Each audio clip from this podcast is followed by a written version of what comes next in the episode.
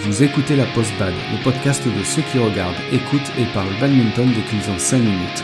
Chaque semaine, venez discuter technique, progression, lifestyle avec deux amis qui ne peuvent s'empêcher de parler badminton dès qu'ils se voient.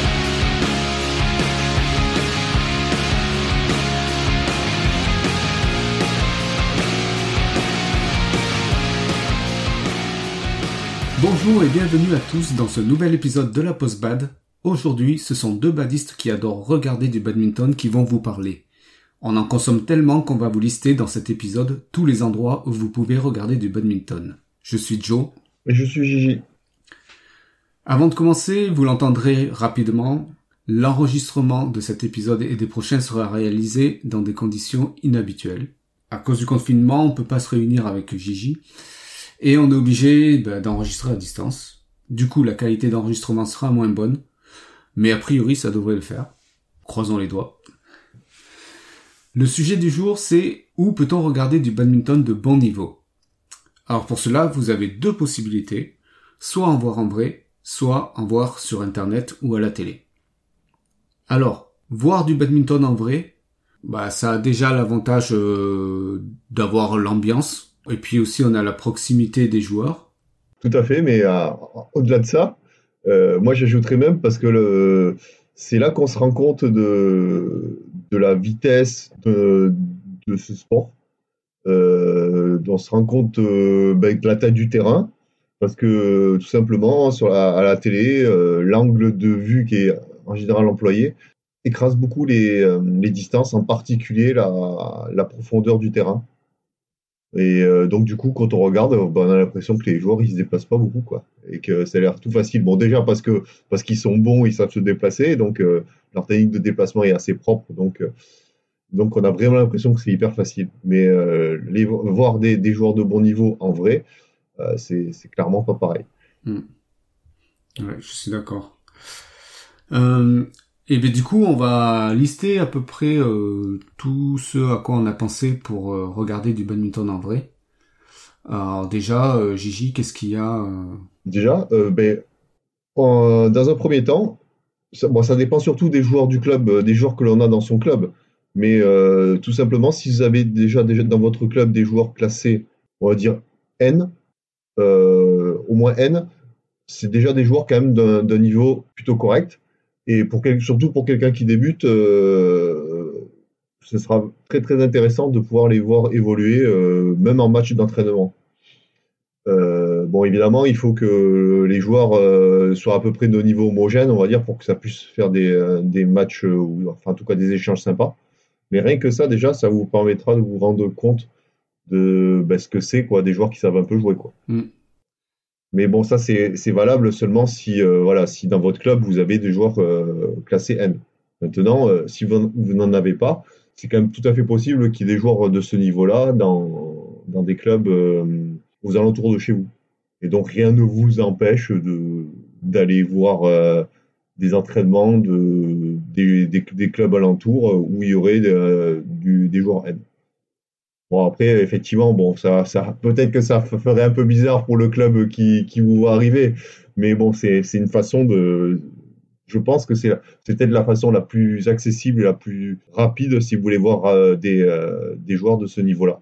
Parce que ben, ces joueurs, pour avoir ce niveau-là, il faut quand même s'entraîner. Hein. Et il faut jouer, faut essayer de jouer au moins, au moins deux fois, je pense une ou deux fois par semaine, c'est vraiment un minimum pour être à ce niveau-là et, enfin, et maintenir ce niveau-là. Donc, du coup, c'est quand même des joueurs qui vont venir régulièrement dans leur club.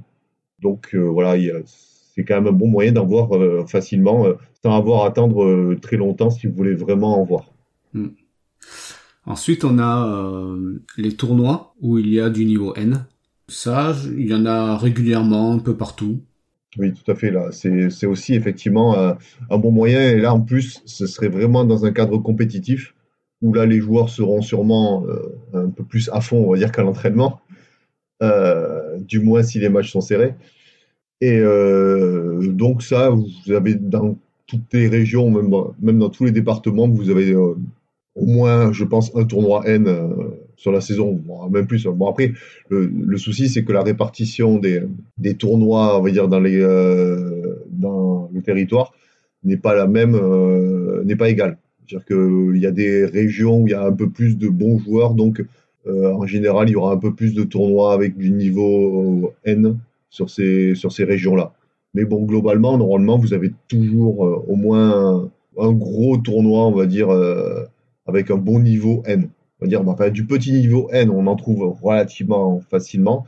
Mais après, quand, quand je parle de bon niveau N, c'est quand vous, commencez à avoir des tableaux avec des joueurs classés N1, c'est-à-dire à peu près dans les 100 meilleurs français. Là, vraiment, là, il y a quand même un gros step. Bon, qu'un débutant enfin, ne verra pas forcément entre un petit un joueur de classé de petit niveau N et un, très très bon joueur euh, N. Je pense qu'un néophyte ne verra pas forcément une grosse grosse différence. Mais euh, bon, je peux vous garantir qu'il y, en a, y en a une grosse différence. Et, et pour avoir du niveau N1, c'est quand même un peu plus sympa. Voilà, pour quelqu'un qui a un, un œil un peu, un peu aguerri, on va dire. Mais bon, pour un débutant, on veut juste voir du niveau N, euh, voire même du bon niveau R, euh, ça suffit, à mon avis, pour voir déjà, pour se rendre compte de ce que ça, ce que c'est des gens qui savent un peu jouer. Hmm. Euh, après, on a les interclubs de niveau national, voire régional. Euh, alors ça, on en avait déjà un peu parlé. Les dates sont fixées, donc on peut les savoir. Oui, tout à fait. Euh, les dates normalement sont fixées avant même le, début de la saison. Que je crois que le calendrier doit être euh, établi mi-juillet à peu près pour la, saison qui suit. Euh, et donc la fédération diffuse déjà le calendrier assez tôt avec les poules, donc avec les clubs, euh, avec, les poules, donc les différents clubs euh, qui, vont se rencontrer. Et après, bon, là, à ce moment-là, je pense que c'est pas forcément facile pour quelqu'un qui connaît pas de trouver les, les dates. Le mieux, c'est d'attendre vraiment que les, le calendrier soit diffusé sur sur les outils, on va dire, informatiques de la fédération. Et là, vous pouvez voir les, euh, les dates, les résultats, même, et même les résultats donc en live des, des différentes rencontres.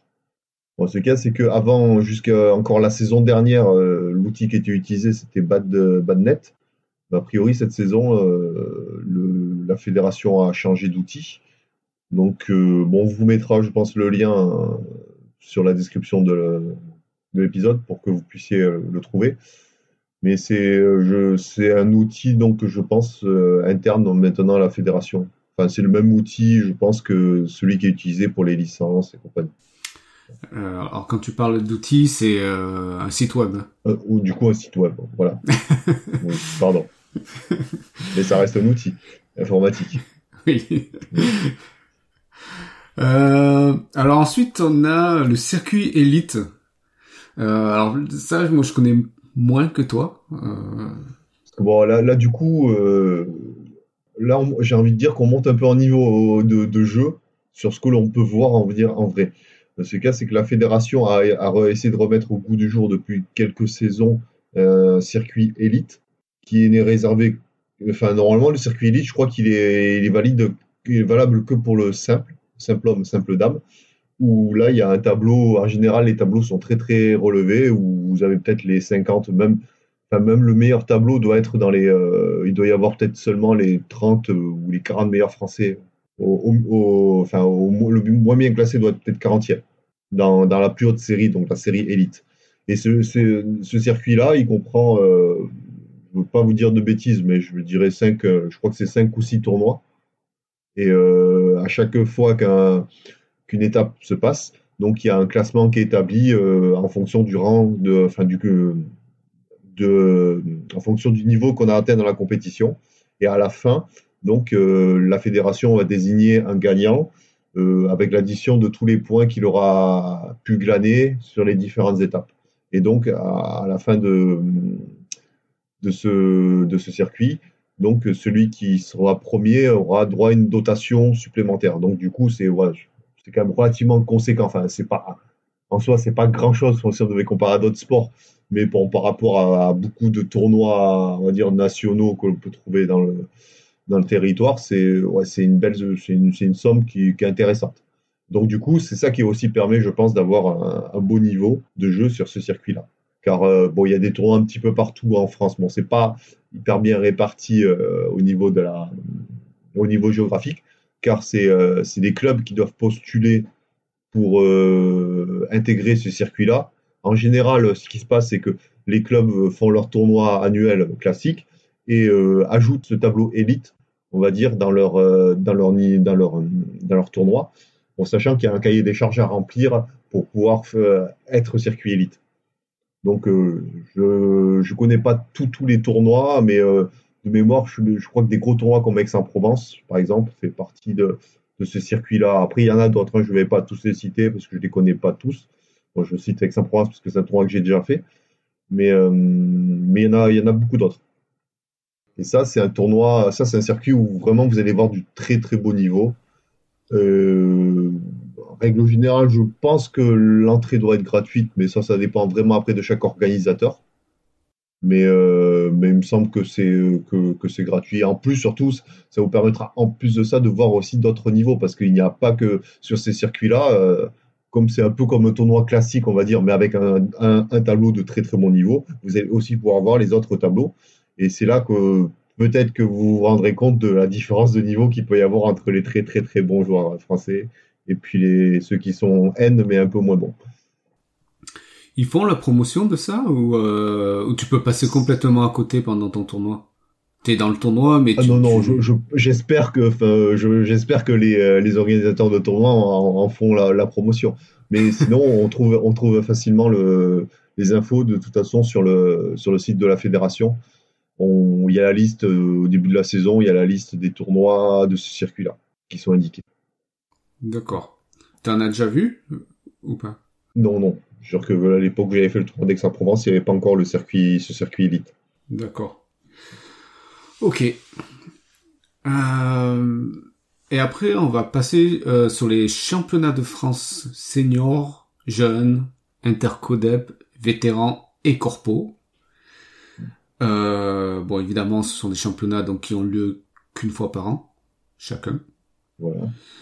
Bah, c'est comme, c'est en gros, c'est un gros tournoi. Hein. C'est un très gros tournoi. En général, en plus sur plus, plusieurs jours, c'est bon, contrairement à des, des tournois classiques, euh, classiques euh, de privés, c'est des tournois souvent qui se déroulent sur euh, trois voire quatre jours. Donc souvent sur des dates, enfin, et c'est des dates fixes d'une année sur l'autre. Je sais que voilà, par exemple, le, championnat de France senior, c'est toujours le premier week-end de, de février. Mm le, championnat de France euh, vétéran. Je sais que c'est le week-end euh, de la Pentecôte. Euh, c'est ça, ouais, la Pentecôte. Le championnat de France jeune, c'est le week-end juste avant en général. il y a un autre jour férié, je crois, dedans. Enfin, dans ce week-end-là, je ne sais plus lequel. Les intercodep, par contre, hein, je ne saurais pas vous dire la date, parce que bon, j'ai jamais, j'en ai jamais assisté et, et j'en ai jamais, je, ne sais, je saurais pas vous dire. Je vais pas dire de bêtises sur la date. Et le championnat de France Corpo, euh, bon après là, c'est pas là que vous verrez forcément du très haut niveau. Bon, certains joueurs sont de bon niveau, mais le niveau est assez hétérogène sur des, championnats de France euh, Corpo en général. Et euh, là, enfin encore, je ne sais pas s'il aura encore lieu parce que voilà, la fédération se posait la question de maintenir ou pas cette compétition. Parce que rien que l'année dernière, donc, je pense sans même parler du Covid, des, problèmes de Covid, la compétition avait déjà été annulée hmm. parce qu'il n'y avait pas de, de club organisateur. Et, euh, et, ça, ce championnat-là, en général, il est à la fin du mois de la, c'est vraiment tout, tout fin de saison, c'est un des derniers week-ends du mois de, de, juin, en général.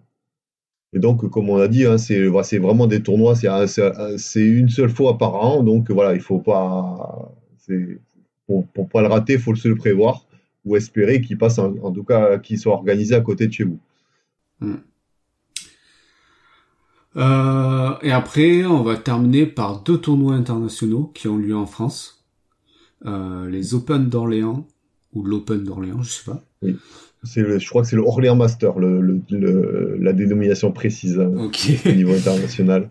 Donc qui a lieu à Orléans. Orléans, évidemment. je suis balèze. Euh, et après les IBF qui ont lieu à Paris. Voilà, et juste parce que pour vous donner un, un ordre d'idée du niveau de ces deux compétitions, on, avait parlé de, du circuit BWF World Tour et l'Open d'Orléans, c'est un, un, super 100. Euh, je crois que c'est comme ça que ça s'appelle, euh, si je me souviens bien. Et le, les IBF, donc, c'est un super 750. Oui, c'est ça. Qui est, le, qui est, le, niveau juste avant le super 1000, euh, qui est le plus haut niveau possible, on va dire. Hmm. Euh, après, euh, il y a beaucoup de badistes euh, qui connaissent les IBF. Hein. Oui, parce que bon, c'est quand même une compétition où la, fédération fait une, pub assez importante. On va dire, il y a une, grosse campagne de mailing qui est faite auprès des clubs et peut-être même auprès des adhérents. Je ne sais pas si j'ai pas le souvenir parce que bon, étant responsable de club, je reçois, je sais, je sais jamais si c'est un, mail qui nous est destiné nous en tant que responsable de club ou en tant que joueur. Mais euh, du coup, il y a un mailing, je sais qu'il y a un mailing qui est fait euh, de la Fédé euh, pour faire un peu la pub de, des IBF et surtout pour pouvoir acheter ses places. Parce que bon, évidemment, c'est des tournois payants où les, bon, qui ont, coûtent un certain prix. Bon, ça reste vraiment raisonnable, hein, évidemment, par rapport à d'autres, sports, tout simplement. Et, mais bon, voilà, ça ça a quand même un coût. Et du coup, il faut quand même réserver parce qu'il y a quand même du monde et il y a pas, les places sont pas, sont quand même limitées. Donc, il faut s'y prendre un petit peu à l'avance si on veut être sûr de, de pouvoir euh, voir les, les jours, enfin aller sur les jours que l'on veut. En l'occurrence, plus on s'approche des finales et plus les places sont chères. Mm. Et plus les matchs sont beaux. oui, tout à fait. Avec des joueurs internationaux euh, très connus. Voilà. Mm. Euh, toi, tu y as été? Euh, les IBF, je, n'y suis jamais allé. J'ai la chance d'avoir euh, fait euh, participer, enfin plutôt pas participer. Je suis allé voir un championnat du monde qui avait qui a eu lieu donc à Paris, dans la même salle où, ont lieu les IBF maintenant. Et c'était en 2010, si je me souviens bien. D'accord. C'était en 2010. Donc, c'était il y a déjà il y a quelques années. Je crois qu'à cette époque-là, il n'y avait pas encore les IBF. Hein. Ok. Ben, moi non plus. Euh, j'aimerais bien y aller un jour, mais euh, je l'ai pas encore fait. En plus, les, les, IBF, euh, ouais, pour bon pour les dates, je veux pas vous dire de dire de bêtises. L'Open d'Orléans, je sais même pas, je sais pas quand il se passe, je m'en souviens plus. Par contre, pour les IBF, c'est pendant les vacances de Toussaint en général. C'est en octobre. Je crois que c'est vers la mi-octobre que ça a lieu. Donc c'est ça tombe, je crois toujours pendant les, vacances, les vacances de Toussaint. Il me Donc, semble. Du coup, c'est voilà c'est pas trop mal pour que les enfants puissent euh, y aller. Et bon, en plus, comme c'est les vacances scolaires, ça permet aussi à toutes les autres euh, personnes qui sont loin de Paris de éventuellement de se prévoir un petit séjour pour y aller. Mm. Et donc ça, je le conseille à tout le monde, ceux qui veulent vraiment voir du beau niveau en vrai, euh, de ce qu'on peut voir en France. En tout cas, je pense que vous verrez pas plus haut comme niveau. Mm. Euh, très bien, on a terminé sur euh, voir euh, du badminton en vrai. Euh, évidemment, on peut voir ailleurs, hein, on peut aller dans d'autres pays voir du badminton. Hein, mais, Après, il y a des pays pas, pas si loin que ça, hein, comme l'Angleterre, hein, où vous avez un beau niveau, un beau, un beau tournoi qui est le All England, mais ça, on en avait déjà parlé. Mm. Ça, c'est aussi un truc à faire. Alors, ensuite, vous pouvez regarder du badminton euh, sur Internet euh, ou à la télé. Alors, euh, bah, l'avantage de ça, c'est bah, quand, on est assis tranquillement sur son canapé et on peut voir des bons matchs, des bons gros matchs et du très bon badminton. Et pour ça, bah, je pense que la plupart des badistes, en tout cas, regardent sur YouTube du badminton. Euh, rien qu'en tapant euh, badminton dans la barre de recherche de YouTube, euh, on trouve plein, plein, plein de choses. et l'avantage de, YouTube, bah, c'est pour le live, on a une très grande couverture. Oui, tout à fait. La belle, surtout le circuit World Tour. la fédération impose à chaque organisateur de, ben, de pouvoir mettre du, du streaming on va dire donc, euh, enfin, pour pouvoir euh, visualiser, donc, euh, enfin, mettre tous les moyens nécessaires, pardon, à pouvoir avoir une retransmission télé. Dans ce cas, c'est qu'en fonction du niveau de la compétition, donc du World Tour, c'est-à-dire donc Super 100, Super 200, enfin 500 et compagnie, il faut, il faut que cette retransmission commence plus ou moins tôt. En général, plus le niveau est haut et plus les retransmissions commencent dès les premiers tours. Et euh, du coup, chaque fois que vous aurez euh, qu'il y aura un, tournoi euh, donc du BWF World Tour sur YouTube, vous l'aurez forcément en live à disposition. Alors, après, attention, parce qu'il y a des, euh, en fonction des droits télé, il y a des pays qui peuvent être bloqués euh, sur la retransmission YouTube. Souvent, ben, c'est le pays d'où on vient. euh, enfin, si, la retransmission elle, est euh, en France, par exemple, pour les, euh, si je prends l'exemple des IBF, euh, vous ne pourrez pas regarder sur YouTube les IBF par le, le, par le, par le YouTube enfin, de la BWF, enfin la chaîne BWF, donc qui est la chaîne de la Fédération internationale. Parce que c'est bloqué pour, les, pour la France. Parce que j'imagine que c'est une question de droit. Mais bon, en l'occurrence, dans ce cas-là, vous avez euh, d'autres possibilités quand même de regarder le, bien sûr ces, euh, ces chaînes-là. Après, bon, pour les informaticiens, enfin ceux qui s'y connaissent un peu, vous pouvez vous installer un, un petit VPN pour vous faire croire que vous êtes dans un autre pays. ouais. Ah, Bon, c'est c'est payant les VPN. Oui, mais-. Alors, on va pas euh, citer toutes les chaînes, mais notamment on peut en citer trois. Euh, celle de la BWF, euh, celle de la FFBAD et euh, Badminton Europe TV. Alors ça, je l'ai découvert il y a pas longtemps. C'est même toi qui me l'as fait découvrir, euh, Oui. Gigi. Et ils ont aussi un site web, euh, Badminton Europe TV. Ensuite, on a la chaîne L'équipe 21, une chaîne de, de- de télévision. Oui, une chaîne de la TNT, donc je, pré- je précise bien, c'est vraiment c'est une chaîne de la TNT, c'est pas une chaîne euh, que vous aurez uniquement par une box. Oui, oui, exact, merci de la précision. Eux, ils, euh, ils ont l'habitude de diffuser euh, les IFB. Alors, je sais pas ce qu'ils diffusent exactement, s'ils diffusent beaucoup de matchs ou juste euh, quelques-uns.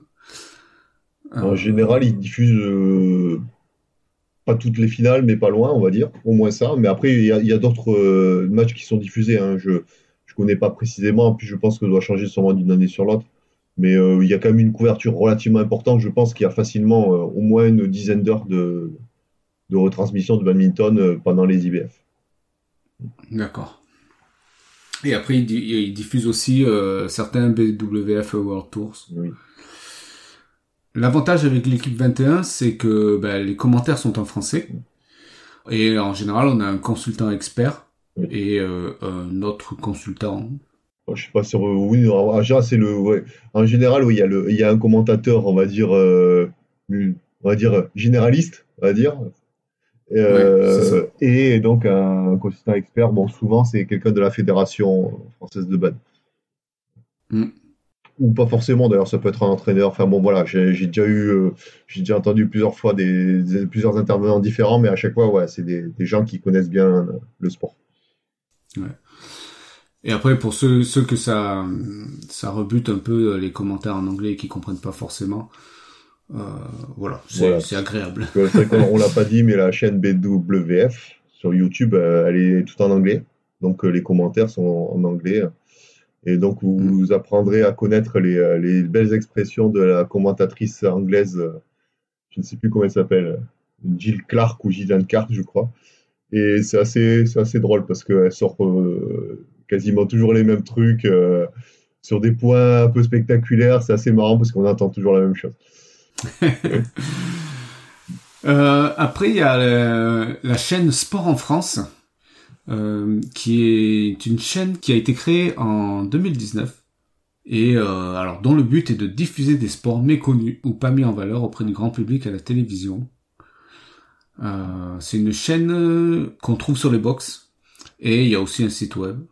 Voilà. Alors, moi, On je connaissais doit- pas cette chaîne. Je pense qu'on doit pouvoir aussi consulter la, regarder la chaîne euh, en streaming euh, sur Internet. hein. On n'est pas obligé de le. Enfin, je sais qu'il est en, bien sûr hein, sur les box. Enfin, si je prends l'exemple de la, de la Freebox, euh, enfin là, moi j'ai vu que ça y était. J'ai dû, j'ai déjà vu sur Sport en France, j'ai eu l'occasion de regarder, je crois, sur les, derniers championnats de France, euh, étaient diffusés donc sur euh, Sport en France. D'accord. Bah déjà avec tout ça, euh, vous avez beaucoup de contenu de badminton que vous pouvez visionner en ligne ou à la télé. Et malgré tout, on ne trouve pas tout. Et là, la meilleure solution, c'est les réseaux sociaux. Quand vraiment on n'arrive pas à trouver, le dernier recours, c'est les réseaux sociaux. Bon, spécialisé avec euh, tout ce qui est groupe euh, spécialisé dans le badminton, hein, je parle bien. Oui. Voilà. Ouais. Et toi, je crois que tu arrives à trouver des choses sur sur le Facebook de la Fédé, non? C'est ça? Non, souvent c'est plus sur le Facebook de Badzine, qui est un magazine en ligne. Et là, voilà, on voit souvent des résultats parce que c'est un magazine qui donne des résultats de l'actualité donc euh, internationale en général. Et donc, souvent, quand il y a des résultats, il y a toujours on va toujours trouver des commentaires avec des gens qui demandent est-ce que vous connaissez pas un lien pour regarder cette compétition? Et en général, voilà, en, se baladant, on arrive toujours à trouver un, un petit lien pour aller regarder la compétition. En tout cas, si c'est pas le cas, s'il n'y a pas les résultats, enfin s'il n'y a pas de, de streaming, de lien streaming, il y a au moins les résultats en live, mais bon, ça c'est pas pareil. Hmm. Bon après, euh, l'inconvénient des réseaux sociaux, c'est qu'il faut chercher beaucoup, quoi. Hmm.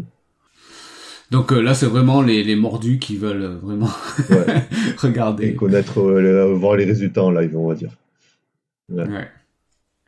Ben, l'épisode se termine ici. On a fait à peu près le tour euh, de tout ce qu'on utilise nous pour regarder euh, du badminton. Et je pense qu'avec ça, euh, vous avez vraiment de quoi faire pour regarder du badminton. Et bien maintenant, c'est la section lifestyle.